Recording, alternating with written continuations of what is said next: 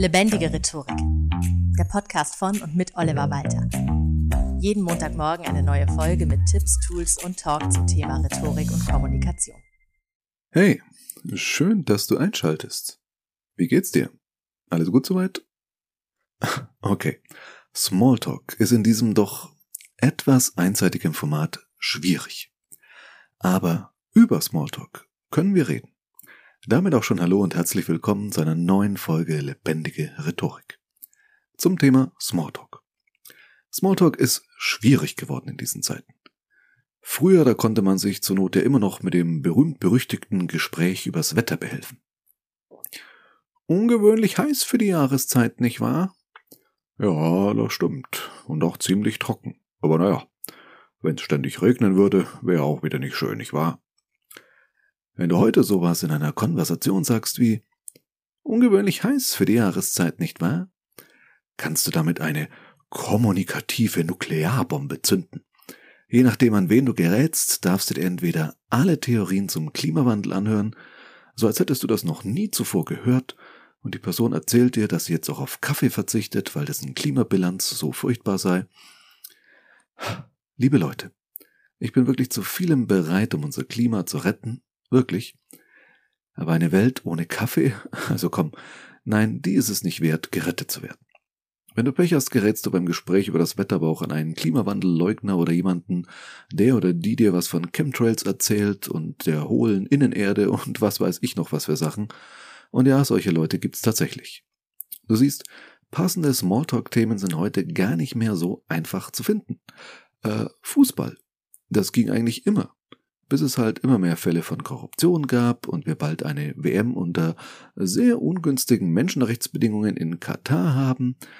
Äh, Gesundheit, worüber sich Menschen ab einem gewissen Alter gerne unterhalten, ist in Zeiten einer Pandemie und der damit verbundenen Impfdebatte auch eher schwierig. Sag einfach nur, dass du Bratwürstchen im Schlafrock super lecker findest und der Mensch dir gegenüber sagt mit angewidertem Blick, ich bin Veganer. Es ist wirklich kompliziert geworden. Aber klären wir zunächst doch mal, wozu wir eigentlich Smalltalk machen. Smalltalk heißt ja wortwörtlich übersetzt kleines Gespräch. Also im Gegensatz zum Big Talk. Gehaltsverhandlungen, Bewerbungsgespräche, Heiratsanträge, Plädoyers für Gericht oder politische Debatten. Im Gegensatz dazu geht es beim Smalltalk um Nebensächlichkeit. Eigentlich überhaupt nicht um den Inhalt. Und man kann sich fragen, wozu führen wir solche Gespräche dann überhaupt? Warum verschwenden wir Menschen unsere wertvolle Zeit mit inhaltsleeren Unterhaltungen? Dazu gibt es eine These, die besagt, wir Menschen haben eine so komplexe Sprache, wie wir sie haben, mit so vielen Mehrdeutigkeiten und all den Ausdrucksmöglichkeiten, gar nicht zum reinen Informationsaustausch entwickelt. Denn das ginge viel simpler. Sondern wir haben so umfangreich sprechen gelernt, um sozialen Zusammenhalt herzustellen. Und da wir mit Sprache viele Menschen gleichzeitig erreichen können, ist das viel effektiver als das, was andere Menschenaffenarten tun. Zum Beispiel das Lausen bei den Schimpansen. Oder auch die Sexorgien der Bonobos. Okay, zugegeben, letzteres klingt erstmal durchaus spannender als Smalltalk, aber es ist auch viel zeitaufwendiger. Wie viele Tiere können maximal ein Rudel bilden? Bei Schimpansen und anderen Menschenaffen wird das Stresslevel ab einer gewissen Anzahl an Mitgliedern zu hoch, weil es viel zu viele sind, um sich als Ausgleich und zur Beziehungspflege eben gegenseitig lausen zu können oder es miteinander zu treiben. Während wir Menschen zeitgleich mit ganz vielen Menschen sprechen können. Ich spreche zum Beispiel mit dieser Podcast-Folge innerhalb der ersten Woche der Veröffentlichung zu fast 1000 Menschen. Und versteht das folgende jetzt bitte nicht falsch, aber ich hätte es nie geschafft, euch alle zu begatten. Es hat sich übrigens gezeigt, beziehungsweise lässt sich nachrechnen, dass die Zeit, die für dieses soziale Miteinander aufgebracht wird, bei allen Affenarten in etwa gleich ist. Also auch bei uns Menschen. Wir verwenden etwa so viel Zeit fürs Miteinander reden, anteilig, wie Affen fürs Lausen. Ausführlich nachlesen kannst du das zum Beispiel in dem wirklich wunderbaren Buch Der Erzählinstinkt von Werner Siefer, keine Ahnung, ob das überhaupt noch regulär zu kaufen ist, aber antiquarisch ist es sicher noch zu bekommen und das ist ein unglaublich lohnenswertes Buch. Werner Siefer ist Biologe und erzählt aus naturwissenschaftlicher Sicht von der positiven Wirkung von Geschichten, die wir uns gegenseitig erzählen. Wir schaffen damit Vertrauen. Wenn ich mit einem Menschen mal geredet habe, und sei es nur so ein paar Worte zu einem total nebensächlichen Thema, dann kenne ich diesen Menschen. Also nicht so wirklich gut, klar, aber halt, naja, irgendwie doch. Das heißt, wenn ich mit diesem Menschen in einem engen Aufzug stehe, wird mir das deutlich weniger unangenehm sein als mit einem komplett wildfremden. Wenn du mir zum Beispiel beim Vortrag zuhörst und wir begegnen uns danach in einer dunklen Gasse, wirst du von mir weitaus weniger Angst haben, als wenn ich ein totaler Fremder wäre. Obwohl wir uns ja gar nicht wirklich kennen. Aber allein, dass du mich schon mal gehört hast, dass ich kein Fremder mehr für dich bin, wenn du mir auch nur ein paar Minuten zugehört hast, macht mich für dich weniger bedrohlich. Unterschätze also nie die soziale Funktion von Smalltalk. Die berühmt-berüchtigte Raucherecke, die es früher in jeder Firma gab und heute noch die Teeküche, das sind so die beiden Orte, an denen so unglaublich viel soziale Interaktion abseits von Abteilungszugehörigkeit und Hierarchie stattfindet. Wenn du in einem Meeting auf jemanden triffst, mit dem du zuvor schon mal Smalltalk gemacht hast, dann hast du genau den Effekt, den ich gerade beschrieben habe. Man kennt sich irgendwie schon. Auch zum Einstieg in Kundengespräche ist das ganz wichtig und ich mache das immer so. Erstmal ein bisschen Smalltalk. Sind Sie gut hergekommen? War viel Verkehr? Ja, die Baustelle auf der A6, das ist wirklich nervig. Oh ja, wirklich schöne Gegend hier, uns gefällt's unglaublich gut. Gerade mit Kindern ist der See in der Nähe einfach toll im Sommer und so weiter. Erst dann geht's ans Eingemachte um den eigentlichen Anlass des Treffens. Und ich glaube, dieses Vorgehen gerät aktuell ein bisschen in Vergessenheit, wegen vermeintlicher Effizienz. Alles ist getaktet und huschusch und nicht nur, aber gerade in Online-Meetings beginnt man oft sofort mit dem Thema.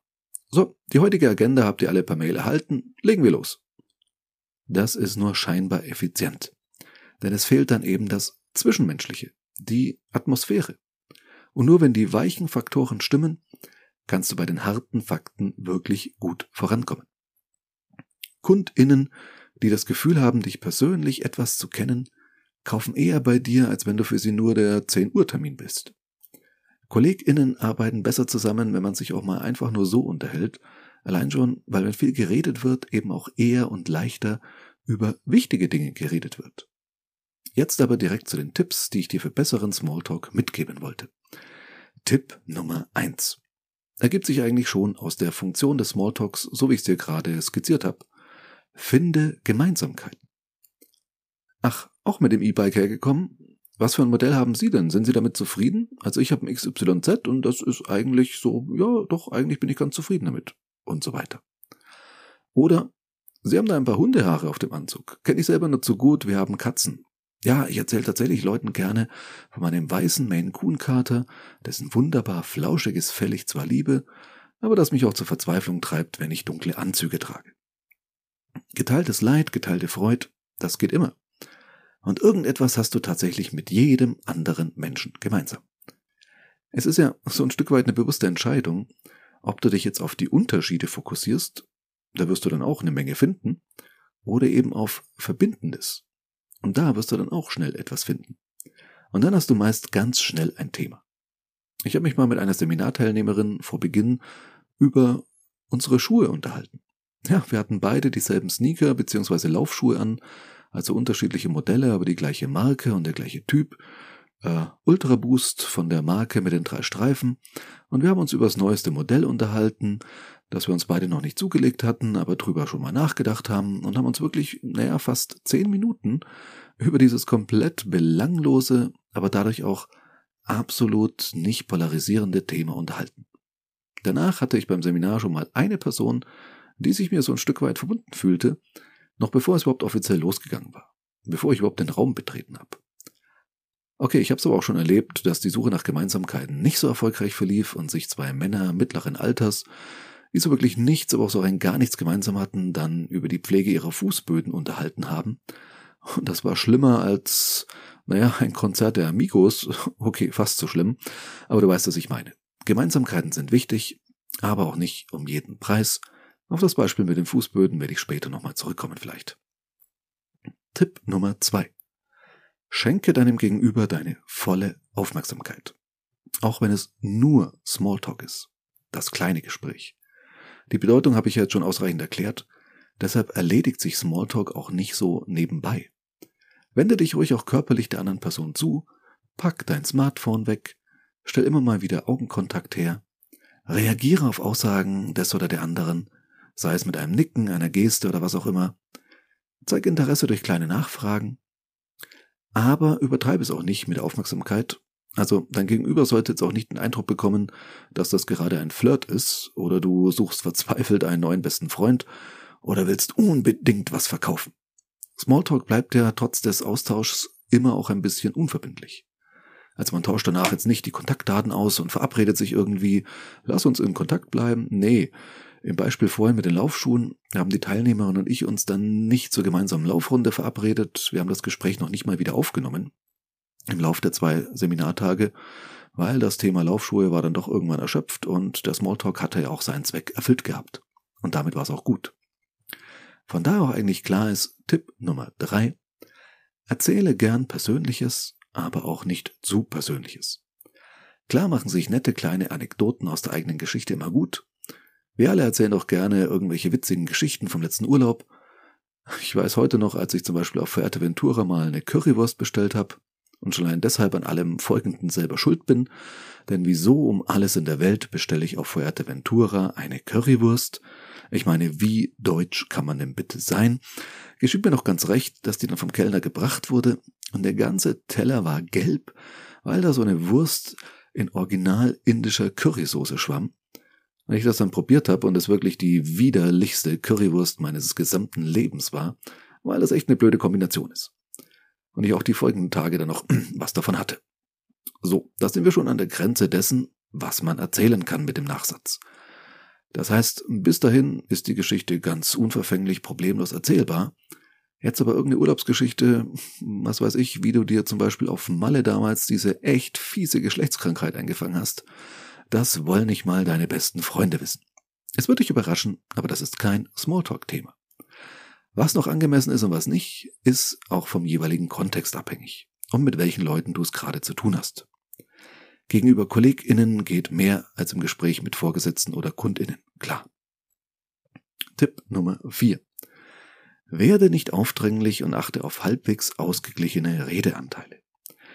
Die jetzt schon sehr häufig erwähnte soziale Funktion des Smalltalks beruht natürlich auch auf Gegenseitigkeit. Ich wurde schon mal, als ich nachts auf den Bus gewartet habe, wirklich 15 Minuten von einem Besoffenen zugetextet über seine Lieblingssongs und Lieblingsbands, alles aus dem Speed- und Death-Metal-Bereich.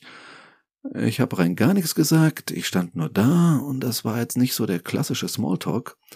Da wäre mir persönlich peinliches Schweigen eindeutig lieber gewesen. Aber der redete weiter und weiter. Auch das gehört mit dazu.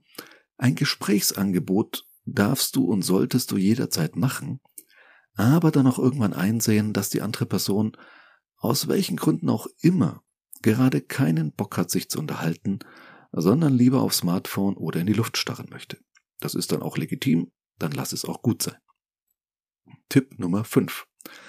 Schau zu, dass du sauber aus dem Gespräch rauskommst. Was ich damit meine, oft ergibt sich das Gesprächsende hm, automatisch. Der Bus kommt, die Zigarette ist zu Ende geraucht, die Polizei stürmt das Gebäude. Nee, Quatsch. Du weißt, was ich meine. Viele Smalltalk-Situationen haben sozusagen ein natürliches Ende, das oft auch schon von Anfang an absehbar ist. Aber es gibt eben auch andere Situationen, die mindestens einer von beiden aktiv beenden muss. Und wenn es nur sowas ist wie, so, ich musste mal weiter, hat mich gefreut, schönen Tag noch. Aber nichts ist schlimmer, als wenn nach dem Gespräch doch noch das peinliche Schweigen eintritt, das man doch eigentlich vermeiden wollte. Das entwertet irgendwie das ganze Gespräch davor. So, ich muss dann auch mal weiter, hat mich gefreut. Teste gerne die Tipps, die ich dir gegeben habe, umso öfter, desto besser wirst du sie anwenden können. Auch Smalltalk ist Übungssache. Und umso mehr tust du aktiv für bessere soziale Kontakte. Die Folge ist hier zu Ende, aber als kleine Zugabe habe ich noch einen Lesebühnentext, den ich vor einigen Jahren geschrieben habe und der sich mit dem Thema Smalltalk beschäftigt. Sonst würde ich ihn hier nicht als extra reinpacken. Er dient allerdings in erster Linie der Unterhaltung. Deswegen hier ganz am Ende. Du kannst also gerne jetzt abschalten oder dir den Text noch als kleinen Bonus anhören. Von daher entweder vielen Dank fürs Zuhören oder noch ganz viel Spaß mit folgendem Text, der da heißt, warum wir so selten Leute zu uns einladen. Versau es bitte nicht wieder, sagte meine Frau, und ich konnte es ihr wirklich nicht verübeln. Ich war für meine Frau in etwa das, was für Angela Merkel die Flüchtlingspolitik war. Ein großes Problem. Eine Herzensangelegenheit einerseits und auch aus Sicht ihres Umfelds ein großer Fehler, der sie viele Sympathiepunkte kostete. Und doch hielt sie standhaft an mir fest. Wobei ich schon stutzig wurde, als sie neulich vorschlug, wir könnten ja mal Urlaub am Mittelmeer oder in der Türkei machen. Nun hatte sie ihre neue Kollegin samt Mann zu uns eingeladen. Einfach mal neue Leute kennenlernen. Theoretisch eine gute Idee. Praktisch aber bedeuteten neue Leute Smalltalk. Und ich hasse Smalltalk. Smalltalk ist für mich wie alles in Small völlig unpassend. Angeblich soll Smalltalk durch die Wahl eines völlig belanglosen, nicht kontroversen Themas dazu beitragen, peinliches Schweigen zu verhindern. Dumm nur, dass dabei oftmals weitaus peinlicheres entsteht als Schweigen. Ich durfte mal zwei erwachsene Männer dabei belauschen, wie sie verzweifelt nach einem Smalltalk-Thema suchten, weil sie wirklich rein gar nichts gemeinsam hatten. Letztendlich unterhielten sie sich über die Pflege ihrer Fußböden. Vor genau sowas hatte ich Angst. Dennoch gab ich mein Bestes bei den Vorbereitungen. Ich wollte meine Frau ja nicht enttäuschen. Nicht schon wieder. Ich gab mein Bestes, polierte die guten Weingläser, schenkte guten Wein ein, an die Pasti und Ofenchips mit selbstgemachten Dip. Dann klingelte es. Viel zu früh. Machst du bitte auf, rief meine Frau aus dem Bad, also ging ich zur Tür. Jetzt kam es drauf an. Ich atmete tief durch und öffnete. Draußen stand ein mitteljunges Pärchen. Sie machten eigentlich einen ganz netten Eindruck, lächelten selig vor sich hin und sagten fröhlich Hallo. Da schoss es mir durch den Kopf, dass man laut einem Smalltalk-Tutorial, das ich mir noch schnell reingezogen hatte, nur fünf Sekunden für den ersten Eindruck hat, der eigentlich über alles entscheidet. Ab da steht fest, ob man sich sympathisch ist oder nicht. Und auch wenn ich sehr schnell dachte, waren jetzt maximal noch 4,31 Sekunden übrig, um die Sache nicht zu versauen. In eben jenem Tutorial hieß es auch, der kürzeste Weg zwischen zwei Menschen ist ein Lächeln. Also setzte ich mein charmantestes Lächeln auf. Was ich dabei nicht bedacht hatte, war, dass, wenn ich versuche, absichtlich charmant zu lächeln, es nicht so ein richtig charmantes Lächeln wird, sondern eher so ein Ich bringe euch alle um, wenn ihr es am wenigsten erwartet Lächeln. Schön, dass ihr da seid. Kommt doch rein und fühlt euch wie zu Hause. Dann kicherte ich hysterisch, aber nur für höchstens eine Minute. Ab da war ich ein aufmerksamer Gastgeber. Ich war so zufrieden mit mir, meine Frau würde total überrascht sein. War sie dann auch. Nur nicht so, wie ich es erwartet hatte, als sie fragte, wer sind die zwei? Äh, wie, wer sind die zwei? Du wirst aber noch deine eigene Kollegin erkennen. Ja, natürlich. Na also, nix na also, das ist sie nicht. Wie, das ist sie nicht? Na, ich werde doch noch meine eigene Kollegin erkennen und das ist sie nicht. Nein, doch, oh. Aber wer sind die dann? Woher soll ich das wissen? sagte meine Frau. Ähm, die fremde Frau grinste mich etwas debil an. Also eigentlich sind wir vorbeigekommen, um mit Ihnen über Gott zu reden. Was? Zeugen Jehovas echt jetzt am helllichten Tag? Na ja, wir sind ja keine Vampire, sagte er lächelnd. Stimmt, erwiderte ich. Vampire haben ja nichts gegen fremdes Blut in ihrem Körper. Entschuldi, sagte sie nun. Wir waren auch sehr überrascht, weil wir ehrlich gesagt nicht oft so zuvorkommend empfangen werden. Entschuldi, begann ich mich reinzusteigern. Entschuldi, was soll das denn bitte für ein Ausdruck des Bedauerns sein? Entschuldi, das klingt doch eher nach dem lang verschollenen fünften Teletubby. Tinky Winky, Dipsy, Lala, Po und Entschuldi. Aber Schuldi wurde vom Staubsauger gefressen oder wie? Oh oh, winke, winke, Schuldi.